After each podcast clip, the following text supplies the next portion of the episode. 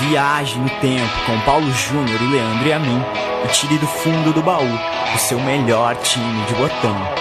Agora na Central 3.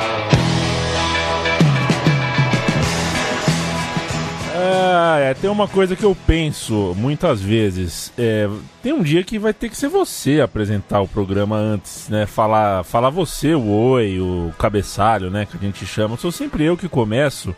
É, a gente já superou a questão do, da abertura, né?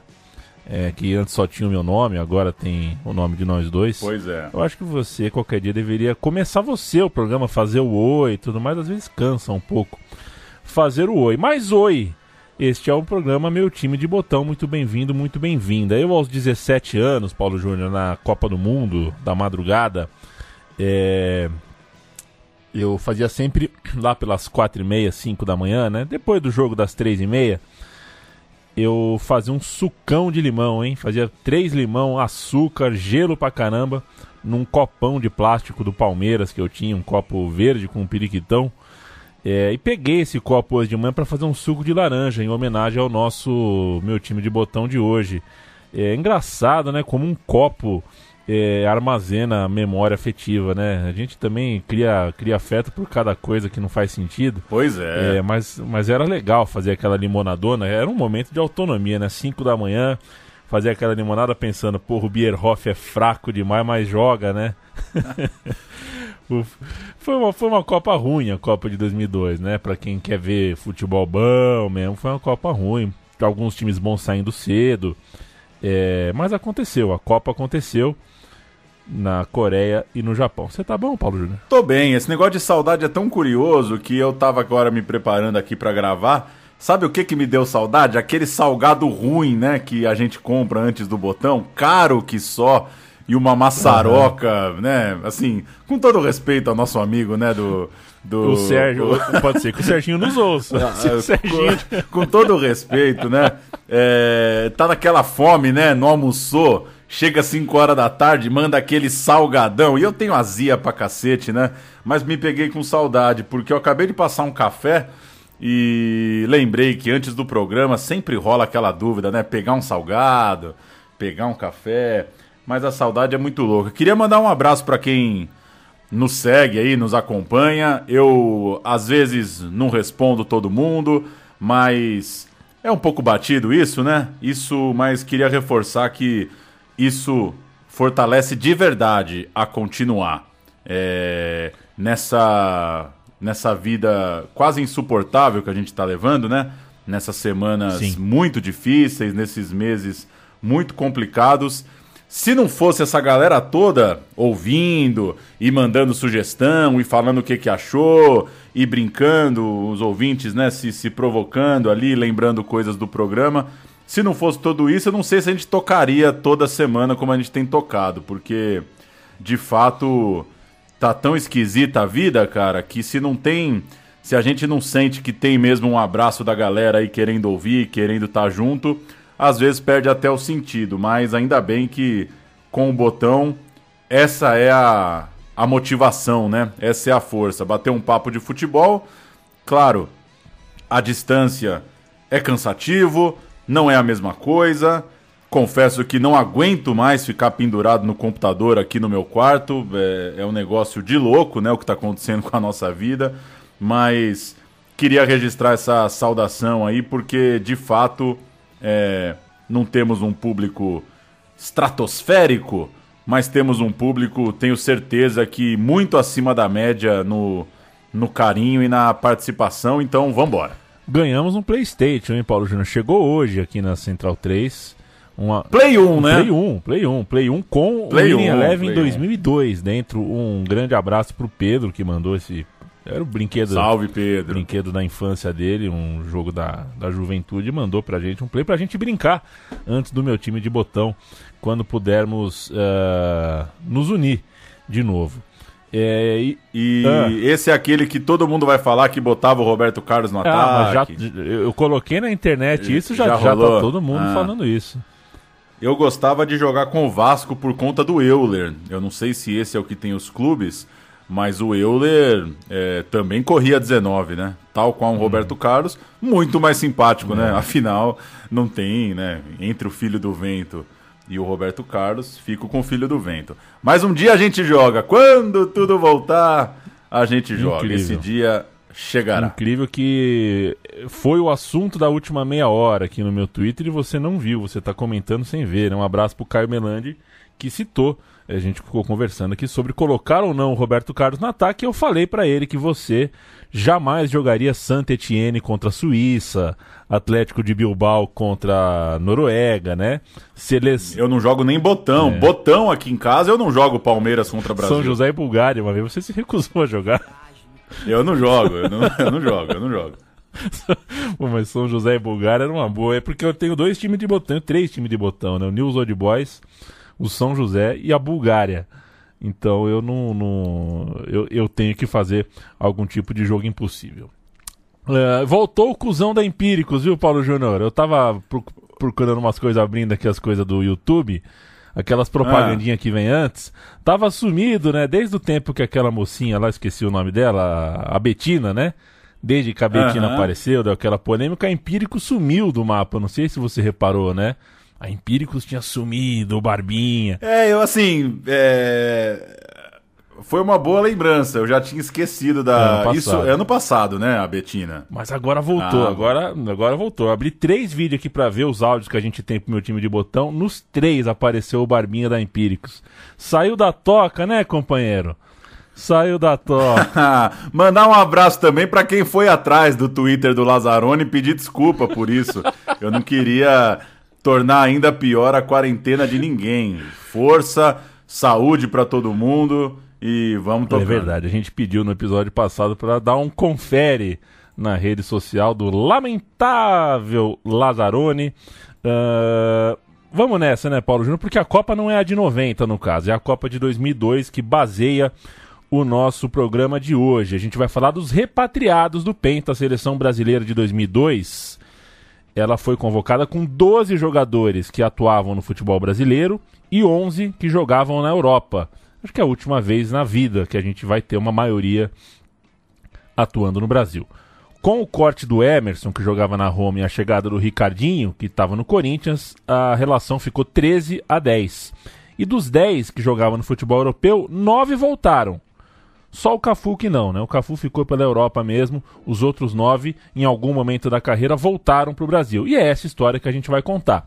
As nove voltas de jogadores pentacampeões ao país. E o Emerson vem de bonus track. E Emerson, hein? Ele foi um bonus track na Copa também, né? O cara foi, foi. O cara foi, Foi, um foi. bonus track ali. Foi convocado, mas não foi penta. Bônus track, putporri. É, quem viveu com CD em casa tem essas, né?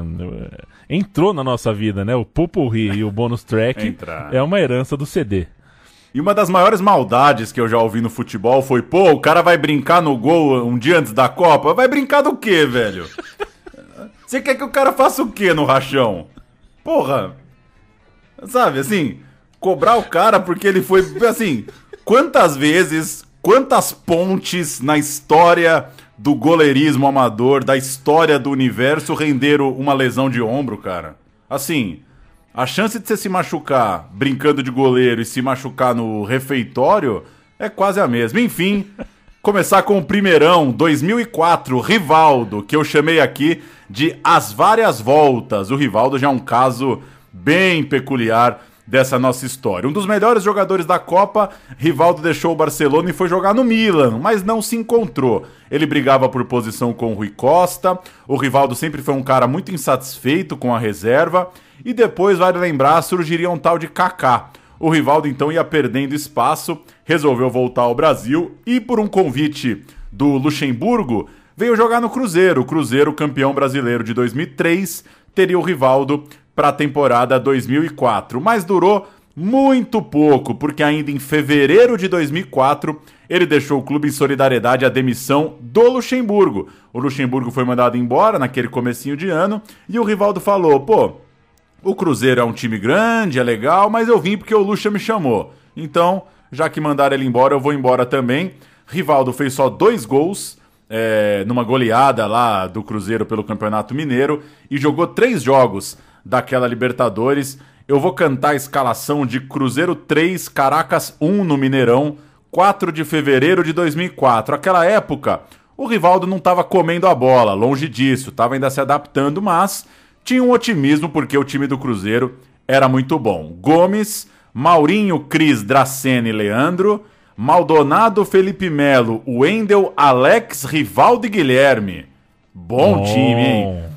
Entraram Augusto Recife, Jussier e Sandro, técnico Luxemburgo, e guarde esse nome, Luxemburgo, porque ele está em praticamente todas as histórias desse programa. Vamos subir o som? Cruzeiro e Caracas, é, uma expectativa do torcedor cruzeirense. Quem sabe aquele time não ganharia Libertadores com Alex e Rivaldo, acabou não rolando. São inúmeros. Mas temos condições de conseguir já a primeira vitória. Também ainda falta a Rivaldo o primeiro gol dele pelo Cruzeiro. Já são quatro jogos e nada da bola entrar. Aos 17 minutos, o Wendel é derrubado na área. O juiz dá pênalti. Pode finalmente ter chegado a chance para Rivaldo marcar. Mas é Alex quem pega a bola, ajeita e bate. Cruzeiro 1 a 0. O jogo parece ficar fácil. Guilherme tem duas chances. A jogada é boa. E a bola não entra. Mas aos poucos o Cruzeiro vai se apagando e leva um susto. O juiz marca pênalti de Maurinho nesse lance. Para a equipe do Caracas. Vai para a cobrança, correu, bateu. Rivas! Gol! E por muito poucos venezuelanos não viram um placar no finalzinho do primeiro tempo. Mas a gente tem como continuar no mesmo ritmo que a gente começou ritmo forte para que a gente consiga fazer o gol e sair com a vitória. Mas o Cruzeiro ainda não tem o mesmo ritmo de 2003. Nem Rivaldo está em boa forma. Quem continua brilhando é Alex. No escanteio cobrado por ele, Felipe Melo marca o segundo gol. É também de um passe magistral do camisa 10 que Jussier aproveita para fazer o terceiro. Depois de tudo que o Lucha fez em 2003 no Cruzeiro, deveria ficar no clube por alguns anos, né? É engraçado como a gente pensa nesses processos, né? Logo em 2004 ele acabou caindo. Uh, a recepção era frustrante. Um dos craques do Penta passando um mês discreto em BH, né? Pouco tempo e ainda assim de maneira discreta. O Rivaldo jogaria depois na Grécia no Uzbequistão, e aí vale a mesma coisa para a Índia, né? A gente acredita que jogou no Uzbequistão. Se ele não, se ele nunca nem pisou lá, a gente nunca vai saber. É, aliás, esse é um país que eu não sei, não faço ideia de, do nome de um time do Uzbequistão embora o Felipão tenha dito que foi para lá, porque o futebol do Uzbequistão ia jogar Copa, não sei o quê. E o Rivaldo retornaria agora aos 39 anos, mais tarde anunciando que jogaria o Paulistão de 2011 pelo Mojimirim por um grande motivo. Ele era o presidente do clube. Né? É, ainda em janeiro, no entanto, ele fechou com o São Paulo. É um pouco indeciso da vida o, o Rivaldo. Não sei se é libriano, não sei qual que é a dele. Estreou com gol contra o Linense, todo mundo falou, agora, agora pintou, hein? Rivaldo, Golaço, hein? É, jogou bem esse jogo. Rivaldo Quarentão chegou trincando no São Paulo pela sexta rodada. O São Paulo jogou com Rogério Ceni, Ilcinho Miranda, Xandão e Juan. Jean, se é Juan, é Rean, né? É muito louco isso. Rodrigo Souto, Zé Vitor e Rivaldo. Fernandinho e Dagoberto, o ataque corre-corre do tricolor. Vamos pro gol, né? O golaço do Rivaldo. Passamos de 10 minutos, segundo tempo, São Paulo 0 Linense. Aí vencendo o jogo, 1 a 0 gol do Eric. Ali a confirmação da alteração, chegando o Gilcinho. Tarraxa saiu machucado, vem São Paulo, Rivaldo, que jogada, que jogada, que jogada! Gol!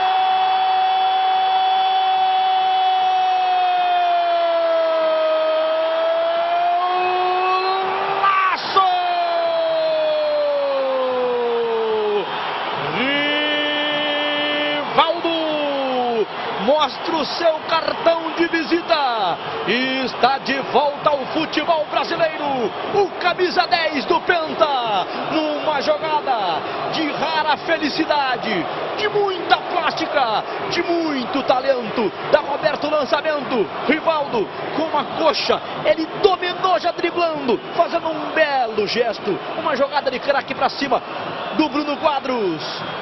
E a bola com o pé esquerdo, com muito carinho. E ele ergueu a camisa para mostrar que tá fininho o Rivaldo com 38 anos. Mas, de novo, o Rivaldo não suportava a reserva. Ele perdeu espaço com o Carpegiani, depois teve uma boa sequência com o Adilson, novamente foi meio descartado, agora por Leão. Foi uma temporada, como diria o outro, de altos e baixos. E em dezembro o Rivaldo falou: não jogo mais, tá bom pra mim, parei por aqui. Foram 46 jogos na temporada, 18 como titular, 7 gols marcados dá para encontrar muito São Paulino que gostava de ver o Rivaldo em campo, viu? Ele não, não foi de todo ruim, não. Mas eu, é, aí, palpite meu, não informação, é, ele não aceitava muito bem a coisa de, de revezamento, de ir pro banco, né? O Rivaldo sempre lidou muito mal com a reserva e imagino eu que tratar disso na casa dos 40 era complicado para ele e pro treinador que tinha que tratar disso com ele. Rivaldo pulou em Angola e voltou de novo. Janeiro de 2013 fechou com São Caetano e debutou com bola na rede. Rodada 7 do Paulistão no Pacaembu. Corinthians, campeão do mundo, badaladaço, recebeu o time do ABC e o Rivaldo meteu o seu gol. O São Caetano, hein? Fábio Costa, Samuel Xavier, Eli Sabiá, Gabriel e Fernandinho. Moradei, Leandro Carvalho, Éder, será que é o Éder do Marília? E Danielzinho.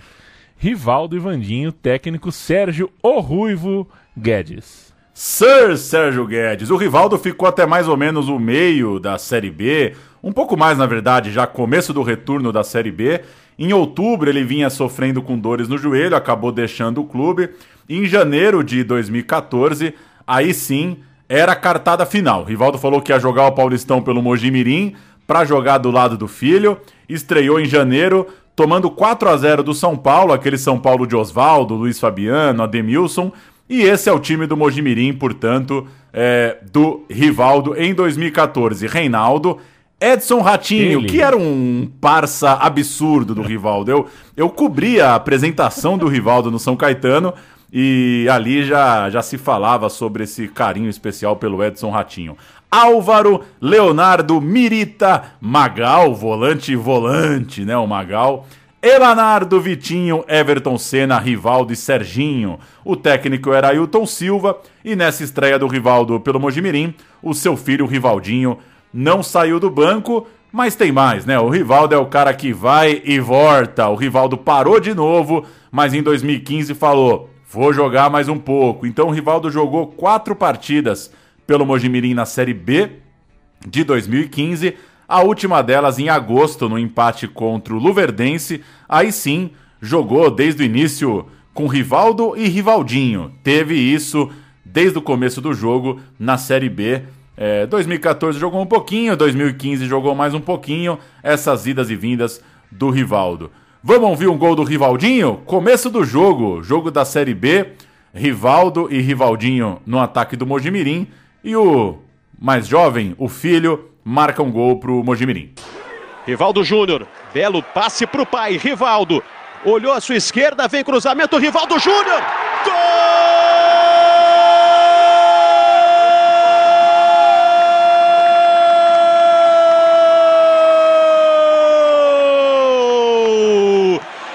É do Mojimirim, Júnior com dois minutos de partida, comemoração do torcedor do Mojimirim. Olha, Rivaldo Júnior e Rivaldo, a tabela pai e filho.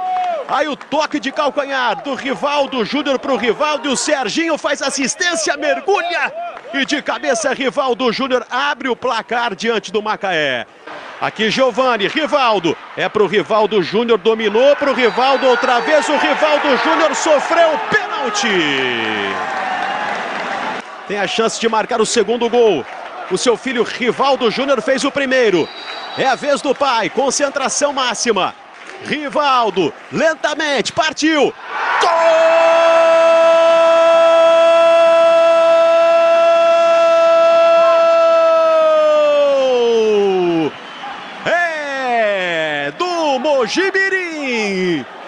Agora é a vez do pai comemorar o segundo gol do Mogi Rivaldo de pênalti. Tá contada a história do Rivaldo, do Rivaldinho. Achei uma insensibilidade do Ailton Silva, técnico do Mojimirim, de não pôr o filho do presidente para jogar, mas o Rivaldo deu um jeito, voltou mais tarde, jogou com o filho. Deve ser um prazerzaço esse. Repatriado número 2, Júnior, o lateral esquerdo, campeão do mundo. No caso de clubes também. No Penta, ele era do Parma. Lá ficou, depois do Penta e quando foi emprestado em 2004 para o Siena, já era um sinal, né? O mercado estava ficando restrito, apertado para ele. Era bem mais negócio acertar a oferta do São Paulo do que tentar sucesso no Siena, convenhamos. Após uma brilhante passagem pelo Parma, portanto, ele chegaria em setembro de 2004, ficou meses, poucos meses no, no Siena, e vinha para tentar o sonho do Tri da Libertadores do tricolor paulista. Só que era preciso antes conseguir a vaga e o Júnior foi importante nesse processo. O Leão era o técnico, pediu, o Júnior tentou se liberar porque o São Paulo não ia gastar dinheiro para comprá-lo. Conseguiu se liberar sem custos. É bom lembrar que o Parma estava numa derrocada econômica, né? A Parmalat estava em colapso no, no fim da CPI que teve lá na Itália que devassou as contas da Parmalat. Ela pediu concordata no começo daquele ano, então estavam fazendo qualquer negócio para conseguir um, um, um, se liberar da, das contas, né? É, por exemplo, o Poçante Nakata também ganhou. né? é, então, o Júnior e o Nakata na sala de reunião do Parma, querendo o contrato liberação do contrato. E se, não fosse as pro... se não fossem as propagandas da Nike, quem seria a Nakata? Quem seria né? Nakata, né? O fato é que o Parma é, acabou dando ao Júnior uh, o passe livre. Aos 31 anos, o Júnior chegou ao Morumbi apresentado com o Ramalho e o Nildo. Antes. que beleza, hein? Antes veio o Rondon, o Alex, zagueiro, e o César Sampaio, jogou lá também. Muito boa lembrança. O time estava naquele clima ruim, pós-eliminação para o Once Caldas, o Luiz Fabiano vendido, uma certa reformulação, e o Júnior foi a mais, né, a mais gabaritada, a maior das contratações do clube, se unindo a jogadores com muita expectativa que tinham chegado em janeiro, aquela turma de Grafite, Josué, Danilo, Fabão para dar origem ao São Paulo de 2005, o São Paulo que seria campeão do mundo. A estreia do Júnior é num majestoso 19 de setembro de 2004, 0 a 0 contra o Corinthians. Rogério Ceni, Fabão, Lugano, Rodrigo, Cicinho, Alê, César Sampaio, Danilo e Júnior, Grafite Tardelli entraram Gabriel, o filho, Souza, o, o segundo Souza, né? O e Jean, é. o Souza e Jean, técnico Emerson Leão. Das voltas, a gente acredita que a do Júnior foi a mais bem sucedida, e pelo menos em tamanho de título. Um São Paulo que tinha Mineiro e, jo e Josué muito entrosados, marcando muito, jogando com, né, é, com muito, muito vigor na frente da zaga, às vezes um trio de zaga. Tudo isso dava muita liberdade para o Júnior. O Júnior era um ala virava um criador, um armador, chegou a jogar até como meia no São Paulo, assim como, no, como na sua primeira passagem pela cidade de São Paulo, quando jogou no Palmeiras, também fazia esse papel muitas vezes. E também ganhou a Libertadores no São Paulo. O Júnior levou Liberta, depois levou o Mundial. Em 2005 foi titular no São Paulo 1, Liverpool 0. E a partir de 2006 campeão do mundo, felizão, com moral, fez parte de um São Paulo tricampeão brasileiro. Olha que tipo de passagem ele teve pelo São Paulo, que vencedor ele foi. No campeonato de 2005, jogou 29 vezes. No campeonato brasileiro de 2006, jogou 25. No de, dois, no de 2007, jogou 16 e no de 2008 jogou 7, ou seja, foi diminuindo a participação, né? As, as titularidades dele foram uh, uh, diminuindo, então estava ficando clara a ideia de que o ciclo estava tomando um rumo natural e ele não renovaria o contrato. No fim de 2008 foi anunciada a sua não renovação. Ele e o Jean Carlos é, não, não renovaram o contrato. Jean Carlos ou Nakata, Paulo Júnior? Nakata. Opa. Beleza. Nakata ou Darcy? da, da, Darcy, Darcy. O Darcy era bola, hein, meu? O Darcy era bola, era bom de bola. Corinthians vai ganhando 2 a 1 aqui São Paulo 0 a 0 com o Ituano, vem o cruzamento, toque de cabeça primeiro do Paulo César afastando, olha o São Paulo chegando, a Luiz dominou, rolou Júnior, bateu de primeira, que golaço! Gol!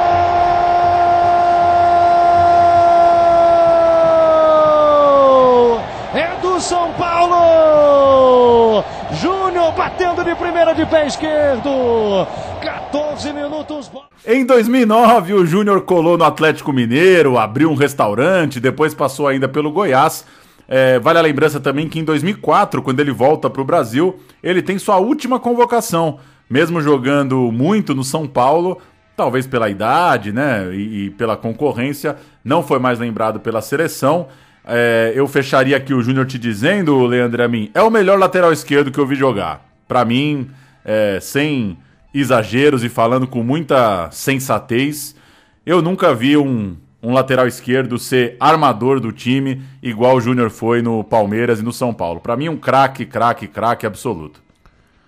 Vamos ao número 3. Daqui a pouco vamos falar do Roberto Carlos também. Aí, é, se você, ao ouvir é, o Paulo falar é, isso sobre o Júnior, deve ter pensado, mas e o Roberto Carlos? Daqui a pouco a gente vai falar que o Roberto Carlos também é um penta repatriado e acho que dá discussão. Eu realmente, é, no futebol brasileiro, o que o Júnior fez pelo São Paulo é a prova dos nove, além do que fez também no Palmeiras. O terceiro repatriado foi o Denilson, que pulou o muro. Aos 24 anos, ele já tinha mais de 50 jogos pela seleção, começou cedo, era o reserva fundamental, era o sexto homem do basquete ali, né? Ele era o, o cara dos 15 minutos, os 20 minutos ali do Scolari.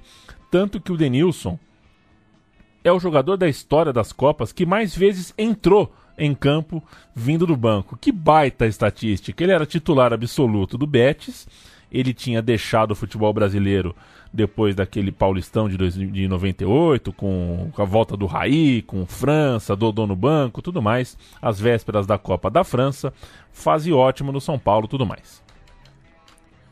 Pois bem, o Denilson já tinha dado um pulo no Brasil para jogar a Copa João Avelange pelo Flamengo, num time com alguns nomes interessantes, como Alex, mas que não vingou, né? O Denilson acabou esticando o empréstimo pro. Acabou não esticando o empréstimo com o time carioca, o... não teve negócio ali com o futebol europeu. E depois do Betis ele ainda jogou no Bordeaux, jogou na Arábia Saudita, jogou nos Estados Unidos.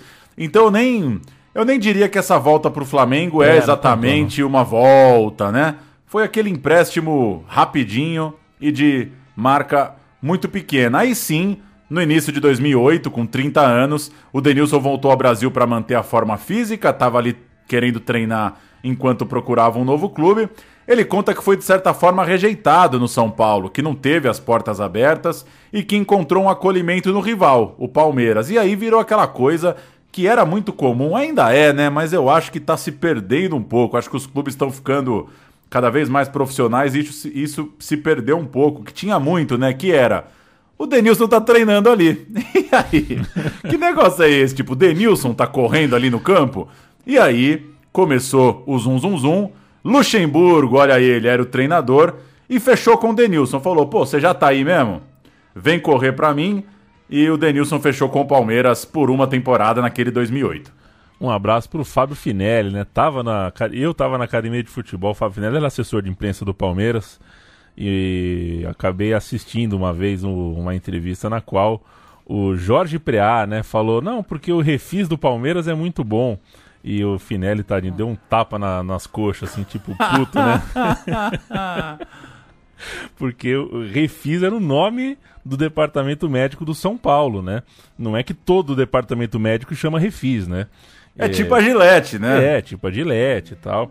É. E tinha uma, tinha uma coisa, né? O refis do São Paulo era um, tinha um imaginário que era realmente, tratava as O cara pessoas. pensa que chegava lá e entrava numa cápsula, né? Um negócio de louco, assim. Então os caras falavam, chegava no Palmeiras e falava, não, porque o refis do Palmeiras... e o Denilson, coitado, o Denilson foi negado no refis do São Paulo, veio pro refis do Palmeiras e aqui assinou contrato no clube da. Uh, o São Paulo também fica na Barra Funda ali, né? Os dois são, são parede, muro com muro, os dois CTs aqui na nossa cidade de São Paulo. E ele teve bons momentos no clube Alviverde. Foi pouquíssimas vezes titular, é verdade, só mesmo em casos de extrema necessidade ou quando Lucha foi com os reservas na Copa Sul-Americana, mas a participação é grande e vale o registro. Mesmo que só tenha começado 14 partidas no ano, o Denilson entrou em outras 32, ou seja, é, o cara não sabe o que é um primeiro tempo, quase, né?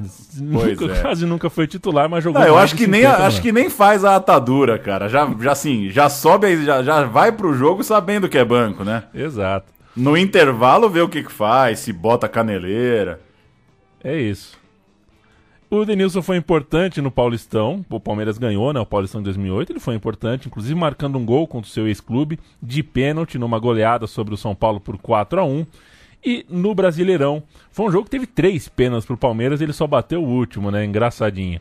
No Foi Brasi- um jogo que, que o Marco Aurélio Cunha saiu dizendo que absurdo, três pênaltis num clássico. Tipo, ele, ele não quis discutir se tinham sido ou não.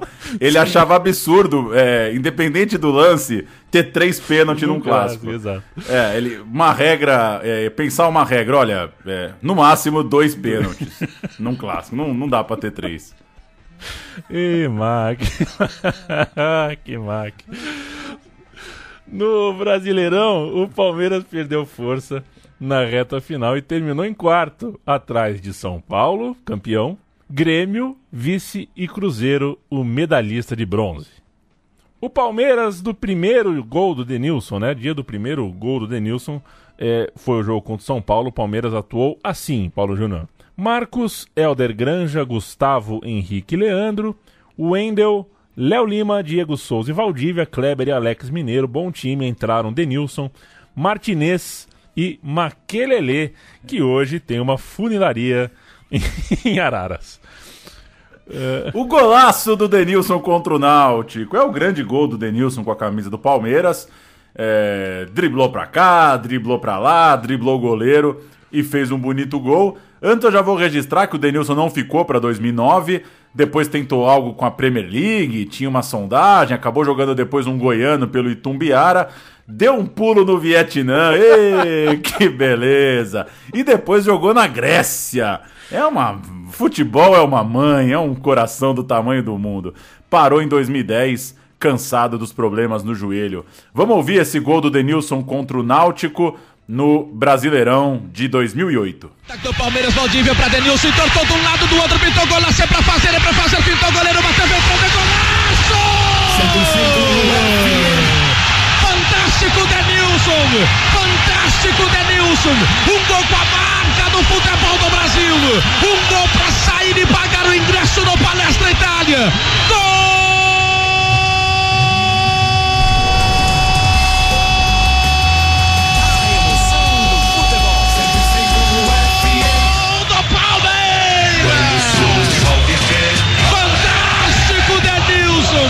Um gol de craque! Um gol para ser guardado na memória!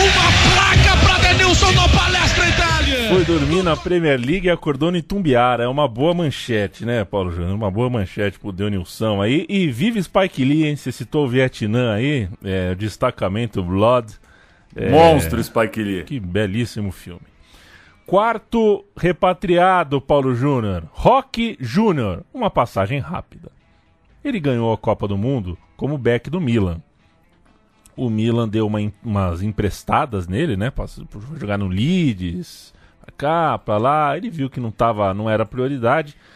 Ele preferiu vazar. Foi jogar no Leverkusen. O Leverkusen era amigo do, do Lúcio, foi penta com o Lúcio. O Lúcio falou: Meu, lá é legal, vai lá jogar. E ele foi para ser uma espécie de novo Lúcio. Não virou muito, foi só uma passagem regular. É, e ele começou a ver os sintomas de que era hora de voltar, o mercado não estava sorrindo muito para ele. Ele foi jogar no Duisburg da Alemanha, foi parar no Al Rayyan do Catar, não estava muito com cara que ia pintar um Bayern de Munique na vida dele, então em 2008 ele atendeu o telefonema do Palmeiras e voltou. Roque Júnior com quase 32 anos, ainda com lenha para queimar, em um Palmeiras campeão paulista com ele, Luxemburgo, no banco de reservas. Ou seja, é o senhor repatriação, né? o Luxemburgo, É. pelo que dá pra ver. O Valdívia tinha acabado de ser vendido, a camisa 10 estava vaga, e ah, não, essa, essa frase você tem que ler. Eu, eu me recuso a ler essa frase. Ah, um texto assinado por Leandro e a mim.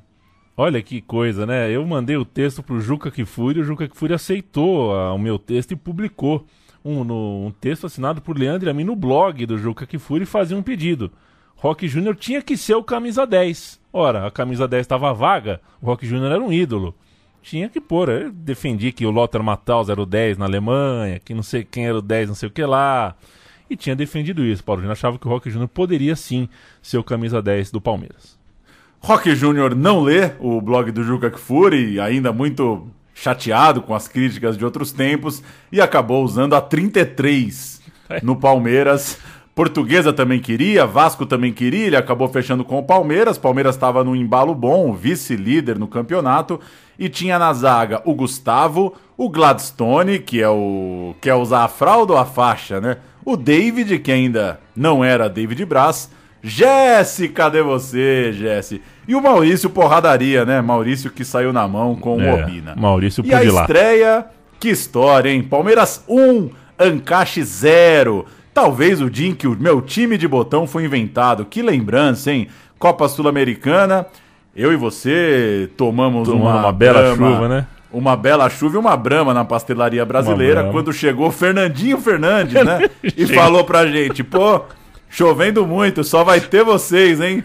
A gente já não tinha muito bom humor naquela época, deixamos o Fernandinho Fernandes falando sozinho. Copa Sul-Americana, Bruno, Gustavo Roque Júnior e Martinez. A Copa Sul-Americana era, era tipo uma. Era um experimento social, né? Do, do Luxemburgo. Jumar, Pierre, Sandro Silva Chapelaria, Maico Suel e Leandro. Tiago Cunha, não é possível, não é possível. Tiago Cunha e Denilson entraram.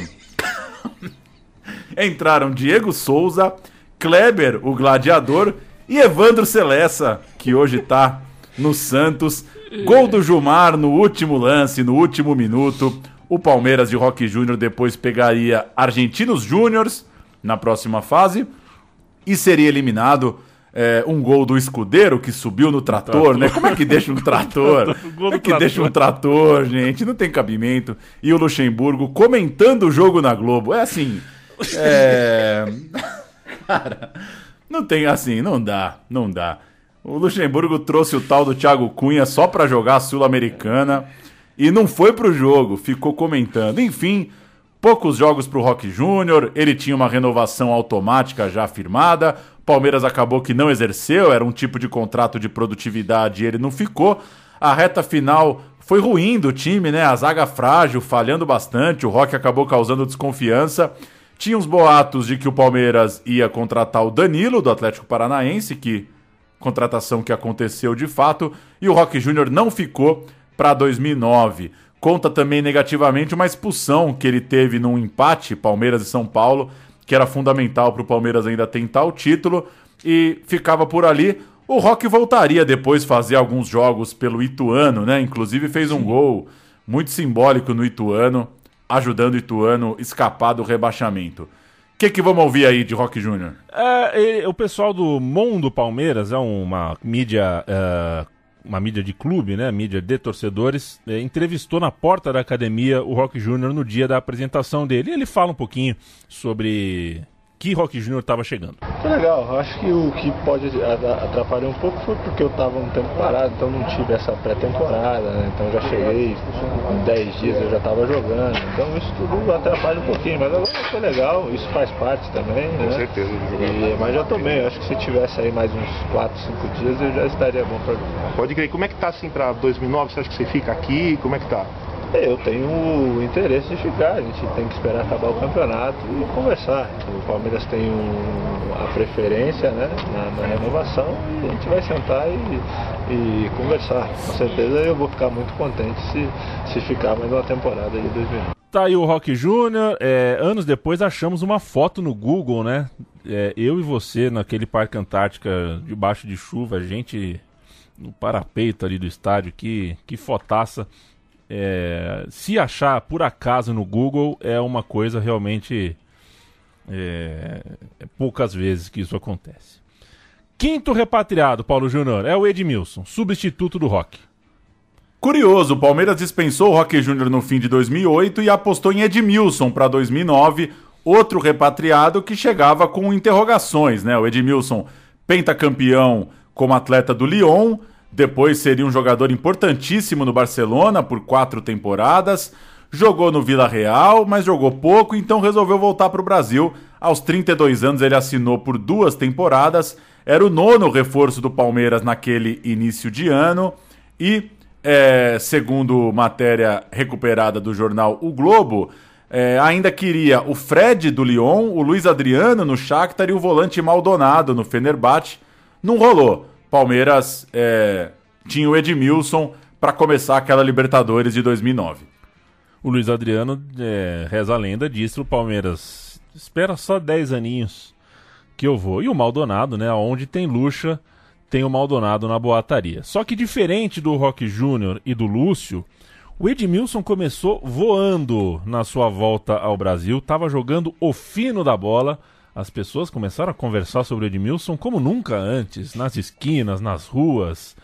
É, só se falava em Edmilson. Ele estava inscrito é, foi, foi inscrito, na verdade, para a pré-Libertadores no apagar das luzes ali, né? Ele chegou em cima da hora, aquela, aquela correria. diretor de futebol do Palmeiras, Paulo Júnior, é o Toninho Cecílio. Um abraço aí pois pro é. Toninho Cecílio, foi atrás da burocracia, o cara foi inscrito em cima da hora. No time do Luxemburgo ele era zagueiro, volante, era meio que um coringa ali. O Palmeiras tinha o Keirson em estado de graça também, jogando é, o fino da bola. E o time que na pré-Libertadores bateu o Potosí por 5 a 1 foi o seguinte: Marcos, Danilo, Edmilson, autor de um gol, e Maurício Ramos. Era um time então com três zagueiros, graças ao Edmilson, às vezes virava dois zagueiros, 4-4-2. Fabinho Capixaba, Pierre, Cleiton Xavier, Diego Souza e Armeiro. Williams e Keirson entraram Lene, Jumar e Evandro Pento, técnico Lulu Lucha. Edmilson fez até gol de bicicleta naquele começo de temporada contra o Santos. O Palmeiras estava bem, mas não durou muito tempo. Acabou que o time foi eliminado da Libertadores, o Luxemburgo caiu, o Keirson parou de fazer gol e o Edmilson não conseguiu dar conta da temporada pauleira. Futebol dele caiu com o Jorginho, depois veio o Murici para o final do ano, caiu também. E ele falou sobre isso, né? Teve uma, uma autocrítica, sacou que estava complicado manter o gás na temporada tão puxada. Deu um pulo no Zaragoza, jogou mais um aninho na Europa, jogou também no Ceará em 2011, o Edmilson. Tá autorizado, correu, bateu, fechado, Fábio Costa cagou, largou, entrou, bateu, Edmilson, gol!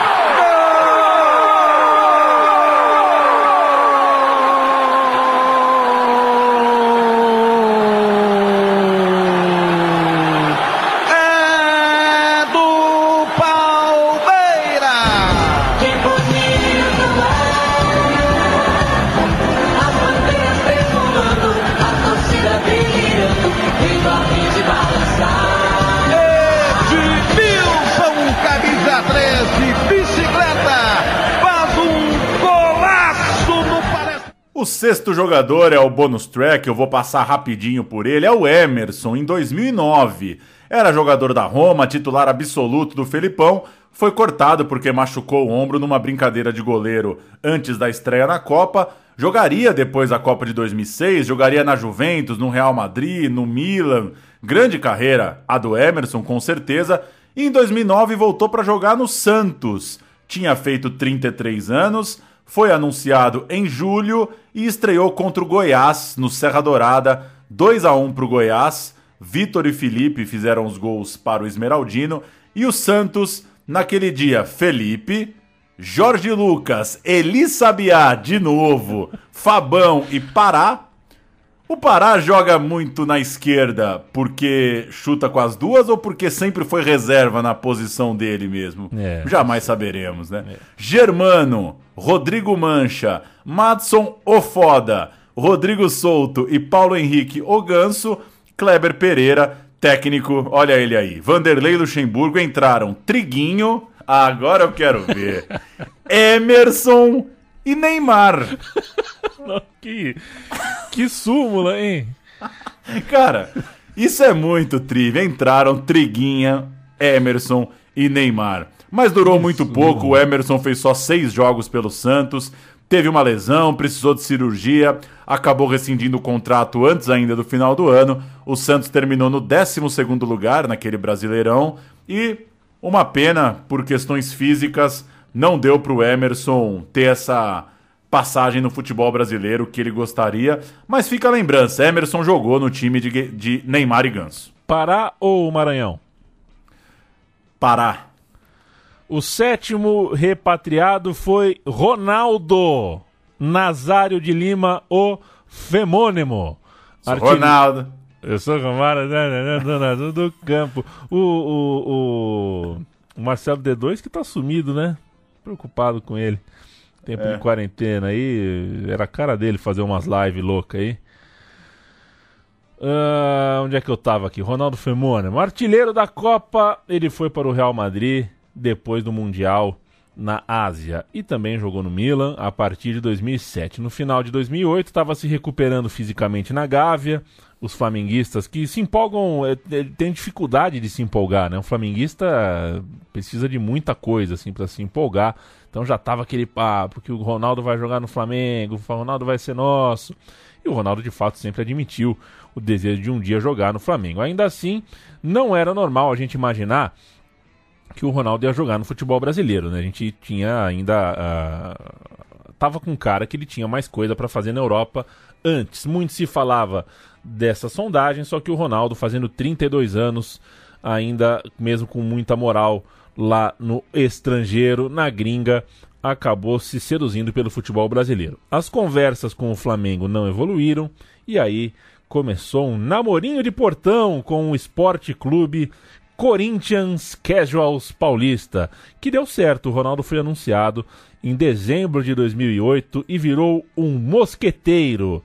A estreia, a estreia dele foi em março, pela Copa do Brasil, numa visita ao Itumbiara. É, o Corinthians jogou com Felipe, Fabinho, Chicão, William e André Santos.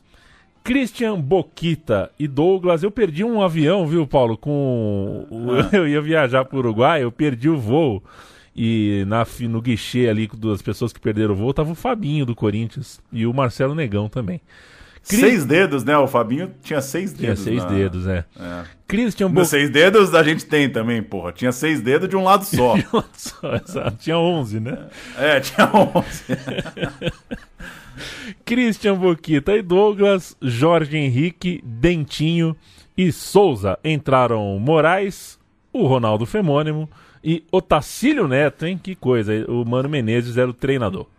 Você acha que se você é o Otacílio Neto, o time contrata o Ronaldo, você acha que você, acha que você perde espaço? que frio, hein, Otacílio? Bom de bola, Otacílio Neto. Bom de bola, fez muito gol bom por aí. O Corinthians, naquele pós-Série B, se reorganizava e o Ronaldo era fundamental. Marcou logo no primeiro derby, aquele empate contra o Palmeiras no finalzinho, em Presidente Prudente. Marcou na estreia no Paquembu contra o São Caetano. Colocou o Corinthians na final do Paulista, quando deu aquela arrancada para fazer um gol e bateu o São Paulo. Fez o gol que abriu o caminho para o título, né? Uma pintura na final contra o Santos na Vila Belmiro. Muita coisa boa. O Ronaldo, a gente já segue falando. Vamos ouvir o gol no derby, narração que ficou famosa do Milton Leite. O Ronaldo derrubando o alambrado no Prudentão. Lá vem o Douglas para cobrança, 47, a bola vem alta, segunda trave no Ronaldo! Senhoras e senhores, o fenômeno voltou!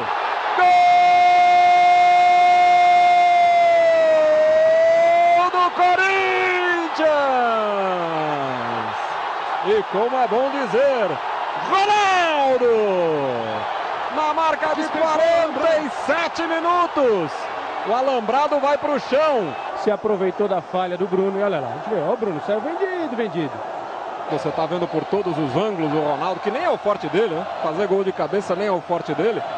Mas quando ele correu e subiu na alambrado e a torcida subiu junto, o alambrado veio abaixo. Três dias depois do título estadual, é, no qual o Ronaldo fez gol de cobertura no Fábio Costa, é, havia um título difícil contra o Atlético Paranaense, um duelo, né? É, não era final, mas era um mata-mata pela Copa do Brasil. É, taça que o Corinthians conquistaria com o Ronaldo marcando na final contra o Inter. Não parava por aí. O Ronaldo foi campeão do torneio nacional uma semana antes, é, é, uma semana depois da, de ser campeão da Copa do Brasil, ele marcaria numa goleada sobre. Foi um jogaço esse, hein? um dos melhores jogos dele pelo, pelo, pelo Corinthians, um Corinthians contra Fluminense no Pacaembu.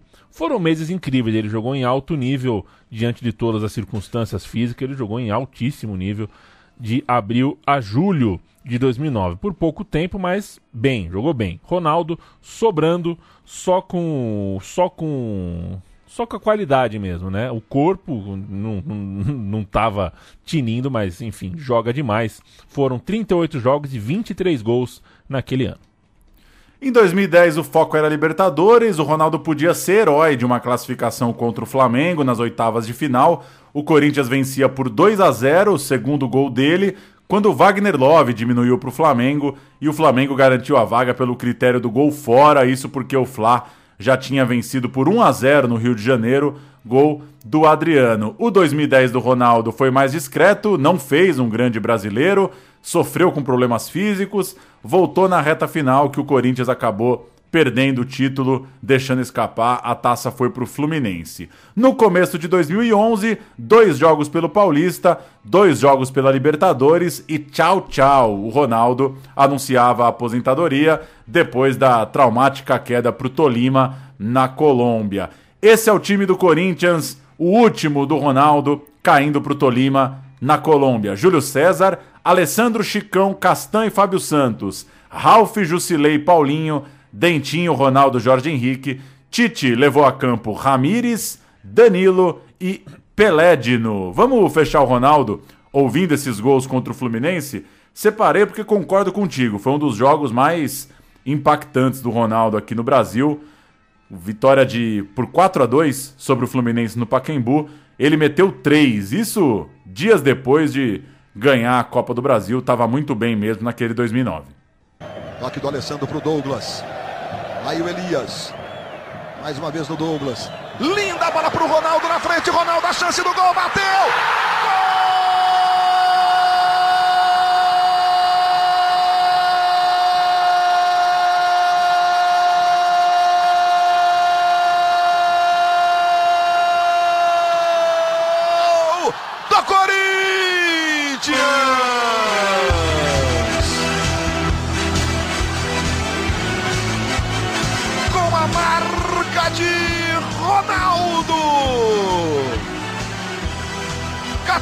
Categoria de pé esquerdo. Um passe milimétrico. Perdão, caiu Douglas pro Ronaldo. Aí recebeu o Ronaldo, a chance de mais um. Driblou o Cássio, driblou Ed Carlos, bateu pro gol!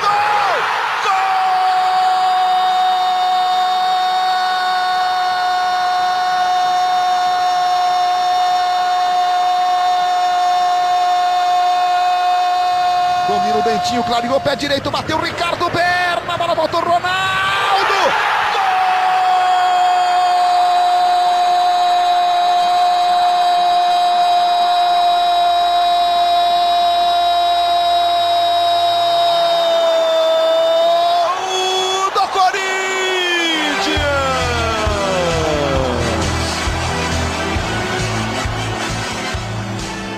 Vamos ao oitavo repatriado, 2010. Roberto Carlos, que veio na esteira do Ronaldo Fenômeno, após o Fenerbahçe e antes do Anzi, aquele time, aquele não time de futebol que apareceu e sumiu na Rússia. O Robertão, lenda viva do Real Madrid, seduziu-se pelo sonho de um Coringão 2010 em ano de centenário. O time ainda não tinha Libertadores, era um sonho também. Enfim, sonho de Libertadores, festa de centenário, Ronaldo no time. Tava tudo certo pro Robertão, ele chegou, foi recebido por 6 mil corintianos na Fazendinha, tocou a sirene, ele se apresentou dizendo que encerraria a carreira ali e faria tudo que desse pela Libertadores. Naqueles dias também tinham chegado no Corinthians é, Ralph, o Tcheco, o Danilo e o Yarley. O Corinthians queria um meia, hein? É, trouxe três bão aí, né? Tcheco, Danilo e Arley, bastava que um só jogasse muito. Foi o que aconteceu, né? No Corinthians, só o Danilo jogou muito mesmo, embora o Tcheco fosse ótimo e o Yarley fosse um craque de futebol. Aos 36 anos, Roberto Carlos assinava por duas temporadas, mas dizia que queria ficar outros 50. Um pouco demagógico o Roberto Carlos. Ah, um pouco? Um pouquinho. Um pouquinho. o Ronaldo Colon em 2009 falou algo parecido também. Os dois tinham um discurso parecido nesse sentido, né? Eles queriam mais do que parecer é, jogadores veteranos. Eram meio que um assim, ó, a gente pode ser embaixador do clube, diretor no futuro, alguma coisa a gente pode fazer na, na retaguarda do, do, do clube. O Ronaldo ajudou no convencimento, os dois são muito próximos e aquele time com duas estrelas de peso mundial fez um ano bom, apesar da irritação de parte da torcida. O Corinthians terminou ali na, no topo do Campeonato Brasileiro, pegou a pré-Libertadores e o Roberto Carlos foi bem, em forma, bons momentos, cumpridor ali da sua posição na lateral esquerda, como sempre. Mas o time do Mano Menezes estava meio travadão. O Mano caiu, veio o Adilson e depois ainda viria o Tite. O 2011, como já citamos no Ronaldo, começa com a bomba chamada Tolima e o começa muito mal para o Roberto Carlos. No Paquembu foi 0 a 0 Júlio César, Alessandro Chicão Castan e Roberto Carlos. Ralf Jusilei, Bruno César, Jorge Henrique, Ronaldo e Dentinho. O Tite foi sem Roberto Carlos na volta da Colômbia e o Corinthians perdeu para o Tolima, como já cantamos acima. Na Colômbia, o lateral era o Fábio Santos sendo lançado pro, pro, no, time. Né? O Ronaldo abandonou o futebol, como a gente já citou depois dessa derrota, e o Roberto Carlos um pouquinho depois. Ele saiu do não abandonou o futebol, mas saiu do Corinthians um pouquinho depois. Ele não estava se sentindo seguro no país, na cidade, ele sentia-se perseguido pela torcida. Essa coisa dele não jogar o jogo de volta é, tem tudo a ver com isso, né? Ele recebia telefonemas anônimos, o ônibus do Corinthians foi apedrejado, a vida pós-Tolima é, foi, foi ruim, né? Virou uma rotina de medo ali e ele pediu a rescisão é, do, do clube. O torcedor corintiano tem até hoje a, a sensação de que o Roberto Carlos, uh, enfim, a gente vai contar isso daqui a pouquinho, mas ele pediu a rescisão e pedir rescisão para o Roberto Carlos naquele momento era uma coisa difícil, porque o contrato dele tinha uma porrada de acordos comerciais, não era só o jogador de futebol, né? Ele era garoto propaganda, ele tinha participação na venda de boneco, é, uma camisa própria. Ele, inclusive, tinha a cara dele numa linha de carnes comercializada na Turquia que tinha uh, passagem pelo Coringão. Então estava tudo no contrato ali, era complicado, mas o André Santos deu um jeito e o Roberto Carlos ficou livre do seu contrato. Texto do Globoesporte.com na saída, abre aspas. Na antivéspera da partida em Ibagué contra o Tolima, Roberto não se sentiu confiante para jogar o decisivo duelo e acabou barrado por Tite, dando lugar a Fábio Santos. No entanto, já no retorno ao Brasil, treinou normalmente no CT Joaquim Grava e abriu margem para dúvidas sobre a veracidade do problema físico. Isso é o texto do site. Anos depois, numa entrevista sobre isso, Roberto Carlos declarou, abre aspas, Todo mundo sabe que eu sou santista. Quando eu fui pro Corinthians em 2010, eu fiz uma oferta ao Santos, mas eles não queriam pagar. Fiz uma oferta ao Palmeiras, mas eles não queriam pagar. Tudo isso atrapalha, né? A gente conclui. Tudo isso atrapalha, de certa forma, o afeto entre os corintianos e o Roberto Carlos. De fato é esquisito, né? O Roberto sempre falou essa coisa do Santos. Ele foi jogador do Palmeiras. É, é uma volta, é, é, curioso, é uma volta muito influenciada pelo Ronaldo, mas no fim das contas não dá para dizer que o corintiano tem um carinho pelo Roberto Carlos, seria exagero da nossa parte.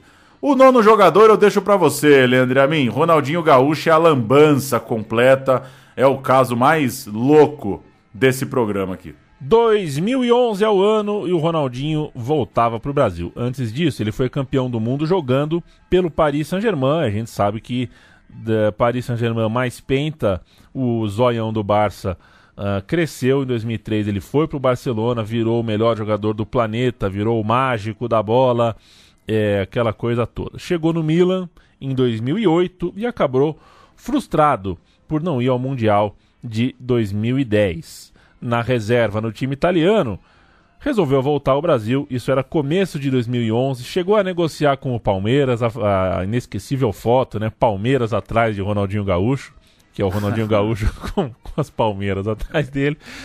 É, memes, né? Memes de, de, de uma década atrás, sem sofisticação. Os memes estão muito sofisticados hoje em dia. Chegou a frustrar Uh, a torcida do Grêmio também, né, que estava negociando, chegou a ter a, aquela história toda da caixa de som no Olímpico. Ele ia chegar, estava para chegar, que nada. Ele virou jogador do Flamengão. Comunicação péssima, o seu irmão empresário é, é péssimo no trato, né? Não, não consegue realmente fazer. Não consegue entrar e sair dos lugares, né? O, o Assis e o pai do Neymar são duas pessoas. É, enfim, eles não conseguem, né? Nem entrar, nem sair dos lugares em paz. E ao invés de ser reverenciado em seu país, o Ronaldinho, na verdade, conseguia, a troco de assinar com o Flamengo, causar antipatia em muitas outras torcidas. Pela forma, né? Pela forma com que tocava as suas negociações. Estreou em fevereiro, seu primeiro gol veio no jogo 2 em Macaé, contra o Boa Vista, o Flamengo era o seguinte: Felipe, Léo Moura, Wellington, David Braz e Egídio, Maldonado, Williams, Renato, Thiago Neves e Ronaldinho, David. Entraram Jean, Fernando e Negueba, chuta quem era o técnico, Luxemburgo, o senhor Repatriações, praticamente o técnico desse programa inteiro. Flamengo ganhou o Carioca, foi quarto colocado do Brasileirão.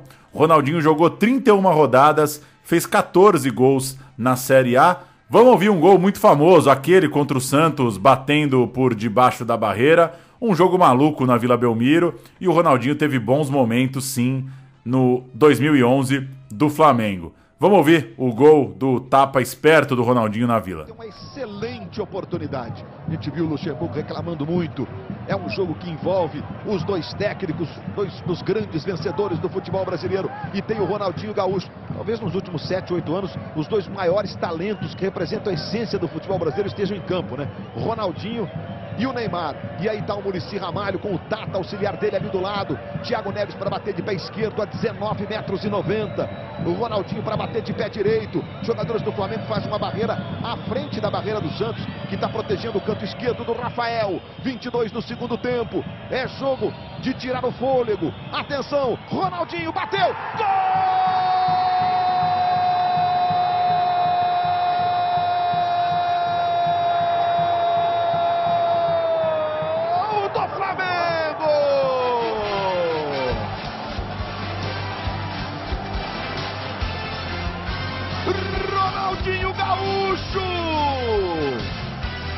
Esse gol leva a grife do gauchinho.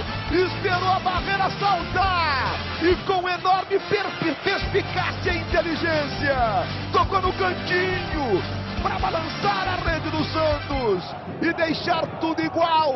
No placar de um daqueles jogos que entram para a história do É, Paulo, você usou esse 5 a 4 foi um jogo maluco. Eu é impopular, eu tento não falar sobre isso porque, enfim, não precisa, né?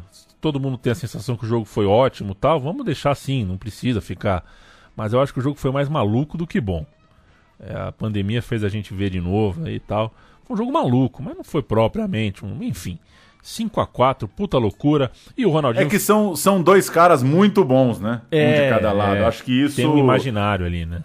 É, é, um jogo maluco com dois cracassos, talvez ele. Ele vira um jogo bom, de certa forma. É fechava um ano bastante produtivo, Ronaldinho, só que em 2002 o encanto acabou. Participou o Ronaldinho daquela eliminação constrangedora do Flamengo na Libertadores, caiu na primeira fase, é, coisa do Emelec ali, né? Espera o outro jogo acabar, não sei o que. Deixou. Léo Moura na Fox! Isso, Léo Moura assistindo pela Fox. E depois o clube, é, é, é depois de duas rodadas do Brasileirão, é, dispensou, né? Dispensou o Ronaldinho. O Ronaldinho cobrava salários atrasados, a Patrícia Morim é, não estava não tava cumprindo o que prometeu, o clube se defendia, a coisa ficou insustentável para o Ronaldinho lá, e aí ele ouviu ao fundo a voz de um galo cantar. Ronaldinho fez um ótimo campeonato brasileiro de 2012 pelo Galo. O Atlético foi vice-campeão, só atrás do Fluminense. Ele foi um dos melhores da liga. O Ronaldinho acaba saindo com a bola de ouro da revista Placar, ainda que tenha sido aquela premiação que tira o Neymar, né? É, o Ronaldinho leva uma bola de ouro por tabela, mas com certeza foi um dos melhores jogadores daquele campeonato. O Galo no clássico contra o Cruzeiro na rodada 19. Lembra dessa cascata de última rodada ser clássico? É a, no... é, é a nossa forma de combater a corrupção. É, bota os times junto. Já que, os, já, que, já que a gente tem certeza que os caras roubam, bota os dois ladrão, né? Isso. Bota os dois ladrão com os braços amarrados. Golaço do Ronaldinho na Independência na rodada 19, um dos mais bonitos e mais lembrados gols da história mesmo do, do Independência recente aí, né? Dessa, dessa relação do Galo com o estádio. Vitor Marcos Rocha, Léo Silva, Hever e Júnior César, Leandro Donizete, Pierre, Ronaldinho, Bernard, Danilinho e Jô. Entraram Rafael Marques, Serginho e Guilherme no time de Cuca. Vamos ouvir, golaço do Ronaldinho no clássico. Bate na bola o Marcelo Oliveira, tenta subir o Júnior César, mais alto, o Alisson toca na bola. A sobra do Leandro Donizete, Marcos Rocha, pro Ronaldinho no meio-campo. Passou pelo marcador, vai embora o Ronaldinho. Marcos Rocha tá na direita. Ronaldinho entrou na área, levou pro pé direito, buscou o drible no canto. Gol!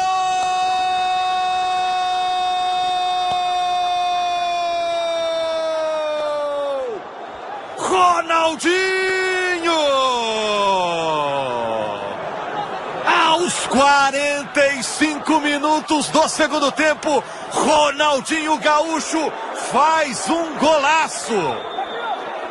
O Atlético vira o jogo, dois para o Atlético, um para o Cruzeiro. Provoca o Ronaldinho, comemora o Ronaldinho Gaúcho. No ano seguinte, a consagração, 2013.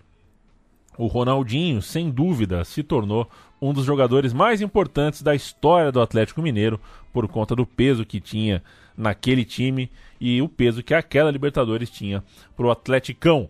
Podemos debater se o grande jogador da campanha foi outro, por exemplo, o Vitor, por exemplo, o menino Bernard, por exemplo, o eficiente Jô, mas é inegável a importância que tinha o Ronaldinho pela bola e pela, né, pela pela panca. Milonga. Ali, né? Pela milonga. E, pô, você tá em campo do outro lado, tá o Ronaldinho, você segura dois volantes, você segura o lateral, né? Você você fica com medo de fazer uma jogada de passar vergonha, enfim, é, é, outro é outro jogo, né? Ele chama responsabilidade, ele joga muito, principalmente na primeira fase e contra o São Paulo nas oitavas de final, a famosa história do quando tá valendo, tá valendo. A vitória no Murumbi, a vitória que daqui a pouco vai estar tá também na, na, na, vida do Lúcio, que a gente vai contar.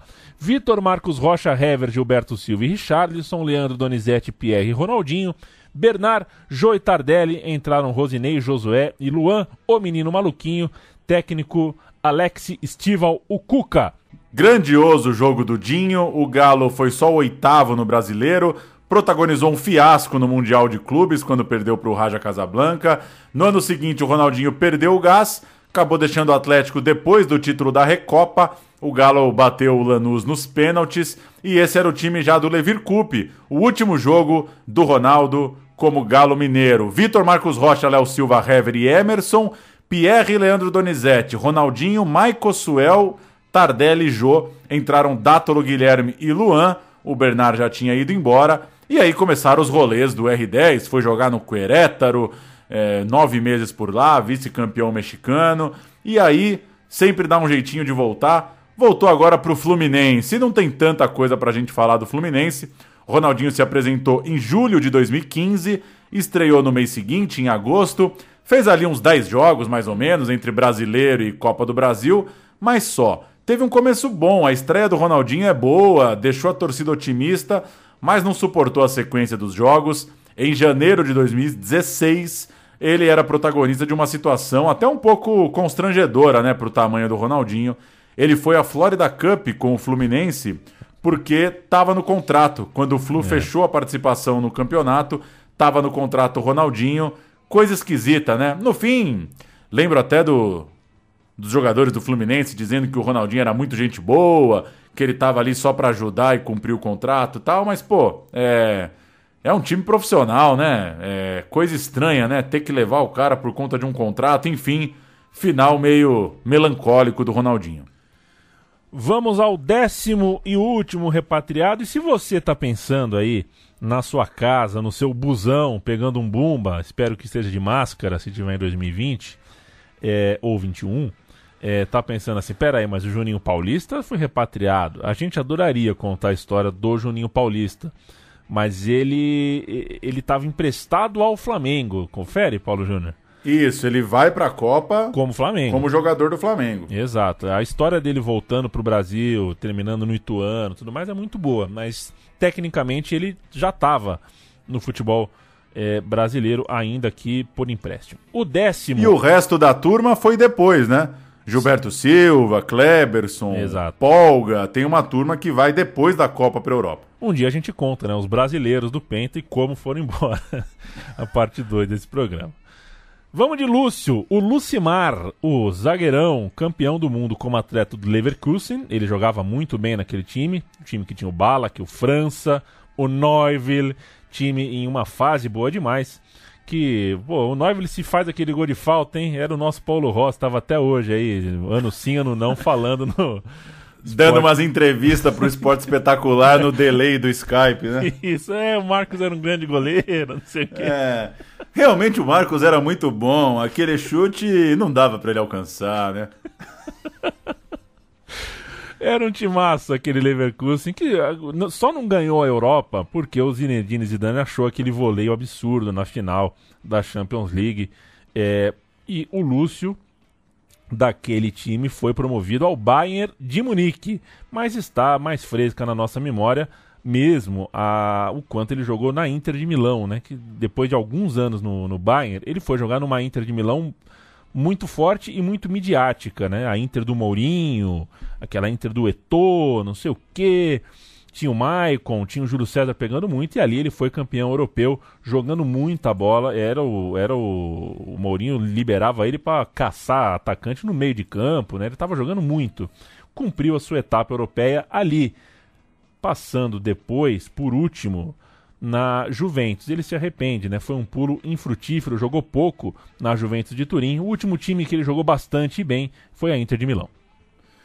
Manchete de Felipe Lobo na Trivela. Juventus e Lúcio, o fim de uma história que mal começou. De fato, a história foi ruim. Aos 34 anos, o Lúcio fez só quatro jogos pela Juve, achou que era hora de mudar de áreas, tinha uma esperança ainda de jogar a Copa de 2014 e 2013 batendo ali na porta, ele falou: pô, vou pintar no São Paulo. São Paulo se preparava para jogar a Libertadores. O São Paulo pensava que precisava de alguém experiente para aquela Libertadores. O Lúcio ganhou força no clube. O Wolfsburg da Alemanha também queria, mas ele resolveu voltar para o Brasil. O Lúcio volta de uma forma meio triste, assim. Ele não queria ter saído da Inter. Acabou que a Inter fez um corte salarial pesado na época. Ele não foi aproveitado na Juve, só que é, a impressão é que ele é um dos caras que sentiu essa, né, essa, essa queda na carreira, digamos, à medida que ele foi perdendo espaço na primeira prateleira da Europa. No final de 12, então, ele assinou por dois anos com São Paulo, que o chamou de xerife e sonho antigo, aqueles clichês de sempre. O Lúcio estreou contra o Mirassol de Rodrigo Possebon, que loucura. Um dia assim, eu queria fazer uma pergunta pro Ferguson, só uma, só uma, uma só. 2 a 0 pro São Paulo pelo Campeonato Paulista, Rogério Ceni, Douglas, Lúcio Rodolfo e Carleto. Wellington Bonde dos Moleques Zica, Denilson Arsenal e Paulo Henrique Ganso, depois Canhete. Jadson, Osvaldo e Luiz Fabuloso, depois Aloysio Boi Bandido, técnico na beira do caos, Ney Franco. Caos. Numa piração total. A base era. A gente não colocou nem o D2 nem o Ney Franco cantando, né? A gente tá ficando bom de roteiro, Paulo Júnior. A base desse time do São Paulo era campeã da Sul-Americana, um time que tinha, portanto, crédito com o torcedor. O Lúcio também tinha, porque pelo que fez na carreira, mas o choque de realidade eh, chegou. O Lúcio não conquistou o torcedor, ele era apontado como demasiadamente lento e nas oitavas da Libertadores foi considerado vilão, porque foi expulso ainda no primeiro tempo no duelo contra o Atlético Mineiro. O São Paulo Tava fazendo um jogaço, vencia por 1 a 0 podia estar tá 2, podia estar tá 3. O Ademilson tinha perdido uns um, dois, um caminhão de gols é, é, dentro da área. Mas estava com cara que o São Paulo ia matar o duelo. E aos 35 minutos ele fez uma falta violenta, totalmente desnecessária, já tinha amarelo, foi pra rua e o São Paulo tomou a virada. O Carlos Eugênio Simon é, falou com a gente aqui, falou com a gente o que, que ele achou da expulsão árbitro, olha do jeito que foi o Lúcio, jogador experiente, né, já tinha cartão amarelo, o segundo cartão amarelo muito bem expulso o jogador Lúcio. Por isso essa pressão dos jogadores atleticanos, porque sabiam que o Lúcio já havia recebido o cartão amarelo anteriormente. Né? Foi muito bem expulso. Olha a situação do jogo, hein? O Lúcio depois o Rogério O Simon que, é, o Simon que enfim, não, não, deixar. Ele nunca falou publicamente, então prefiro não falar, né? Mas. Tamo junto, viu, Simão? Na trincheira política nós tamo junto. Marcado por essa expulsão, o Lúcio não pisou mais em campo a partir de julho, foi afastado mesmo. Em outubro reclamou, pediu um basta, quis rescindir, foi atendido e causou outros problemas. Teve um desrespeito ali numa viagem à Argentina. Enfim, o clima estava ruim levou uma bronca do Paulo Autuori, que é uma bronca praticamente. É, é, é uma bronca é, que deve, deve ser é, é, vestida de crítica construtiva, né? Isso, Eu não é. consigo imaginar o Paulo Autuori matando uma barata. Imagina o Paulo Autuori erguendo a voz pro Lúcio. E no fim das contas, sobe som pro Paulo Autuori, ele vai dizer que o Lúcio não joga mais pelo tricolor. O Lúcio foi uma decisão que eu tomei é, quero dizer a vocês, respeitando três situações, é, que é três questões que eu sempre me faço: quando, aonde, com quem. Então eu to, tomei a decisão no lugar certo, com a pessoa certa, que era o Lúcio, conversando, e, e, no, e no lugar certo, com a pessoa certa e no momento certo, tá? Só que, essa é a minha maneira de, de liderar um grupo de trabalho, podendo falar olho no olho e colocar as coisas claras. Uh, hoje, cara, nós temos muito claro duas situações dentro do trabalho: necessidades e vontades pessoais. Nunca, jamais, enquanto eu estiver aqui, vai prevalecer vontades pessoais, nem minha, estou falando minha. Nós temos que priorizar sempre as necessidades. E a tomada de decisão teve a ver com isso, apenas isso. No mais, a direção é, foi colocada a par no mesmo dia e e a decisão é tomada porque eu não tenho nenhuma dificuldade em tomar decisões. Simples ou complexas, fáceis ou difíceis, a minha função é de tomá-las. É, se eu fosse filho do Autuori ou filho do Tite, eu acho que eu nunca teria dado nenhum motivo para tomar. Tomar sermão desses dois, tá louco. Prefiro, prefiro levar uma vida impecável, sem nenhum tipo de erro, sem nunca chegar bêbado em casa. É, pelo amor de Deus. E o Autuori não é, não é que ele mata a barata, né? Ele oferece à barata uma oportunidade de uma reencarnação mais digna. É mais ou menos assim, que ele enverniza as suas decisões. O Autuori, que, enfim, né? É, como é que era mesmo? A Ludogoretes. É uma loucura. Ele foi do Ludogoretes, é ele foi do Ludogoretes para o Nacional de Medellín. Pro Atlético Nacional, né? É uma coisa de Realmente. É que você chega, em, chega em casa, fala pra tua esposa assim, ó. Vamos mudar da Bulgária pra Medellín. É, vambora, né? Vambora. vambora. Enfim, o Lúcio ficou sem espaço no São Paulo, né? É, como a gente já contou, acontece tudo aquilo. É, fica sem espaço. Em 2014 ele tem a chance de jogar no Palmeiras, pular o muro, como a gente fala aqui. Não teve melhor sorte quase foi rebaixado com o Alviverde e tampouco conquistou o torcedor do Palmeiras. Deu um pulo na Índia, foi lá passar um tempo no time do Richarlison, um rolê que merecia documentário, mas, é, é, enfim, também não acredito que tenha conquistado propriamente o torcedor indiano. E ricocheteou pelo futebol candango, né? Jogou em alguns, acho que em três ou quatro clubes do futebol do Distrito Federal. Ele é daquela região, afinal de contas. Se parou ou não, a gente está em 26 de junho de 2020. Ele não queria voltar à Europa, ele não quer parar. É, a gente tem a percepção que ele é um cara com dificuldades de encerrar ciclos é, e está no direito dele. Acredito que ele ainda esteja jogando futebol, ou pelo menos eh, esteja à disposição se algum clube quiser os seus trabalhos. Dale, é isso, né? No fim das contas, o... esse é um assunto que sempre rendeu muito, né? É... Talvez é um dos assuntos que mais perseguem o torcedor brasileiro, né? Ah, o cara vai voltar, estão vendo do cara voltar. E toda a geração é a mesma coisa, né? Há quantos anos estão falando do Hulk voltar? É... O William, é, Oscar. Vai ser assim para sempre, à medida que a seleção é mais europeia do que brasileira, isso vai acontecer sempre. Mas valeu a lembrança. Eu, só para fechar com o meu pitaco, Leandro e a mim, para mim, Júnior, a volta mais é, consistente tecnicamente, né? Campeão do mundo, campeão brasileiro da Libertadores pelo São Paulo. O Ronaldo, a volta mais é, impactante junto do Ronaldinho. Os dois, né? É, mudam de fato a história dos clubes, né? Acho que dá para dizer isso, são muito impactantes pro patamar ali dos clubes. E a maior loucura, eu vou de Rivaldo. É, é insano, é insano. O Rivaldo parou umas É. 40 vezes.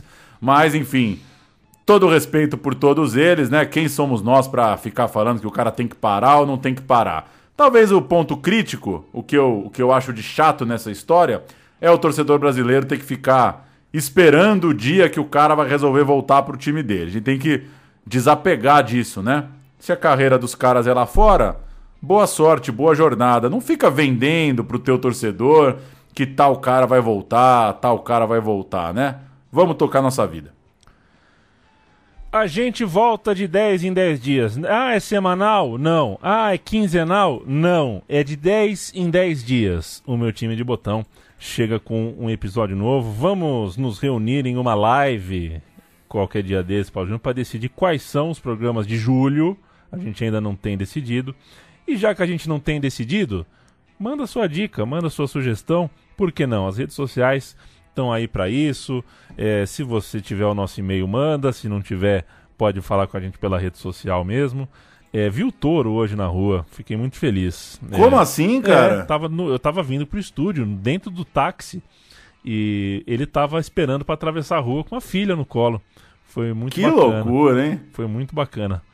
É, E será? Porque eu lembrei dele porque eu falei de e-mail, né? E-mail, telefone, rede social, essas coisas. Cara, um jeito de falar com a gente você encontra. Se você quiser mesmo que a gente saiba da sua ideia de podcast, qual é o programa que você queria ouvir, você dá um jeito de falar com a gente. Se não, não, não encontrar, tamo no Twitter, é só mandar um reply ali em qualquer coisa e a gente se conversa. Morou? Valeu, Pauleta. Valeu! Brincadeira o lance do salgado, hein? Quando a gente se encontrar, Ô, Serginho. encomenda aquela empadona de palmito que eu tô dentraço. É, tô torcendo muito pro Serginho não ser nosso ouvinte. É, mas enfim, é, a- a- aquela. como é, o quiche é bom. O quiche é bom, embora. Bom demais. caro. O quiche é Bom bom, é muito caro. Diminuiu o preço do quiche, Serginho. Valeu! Valeu, até mais.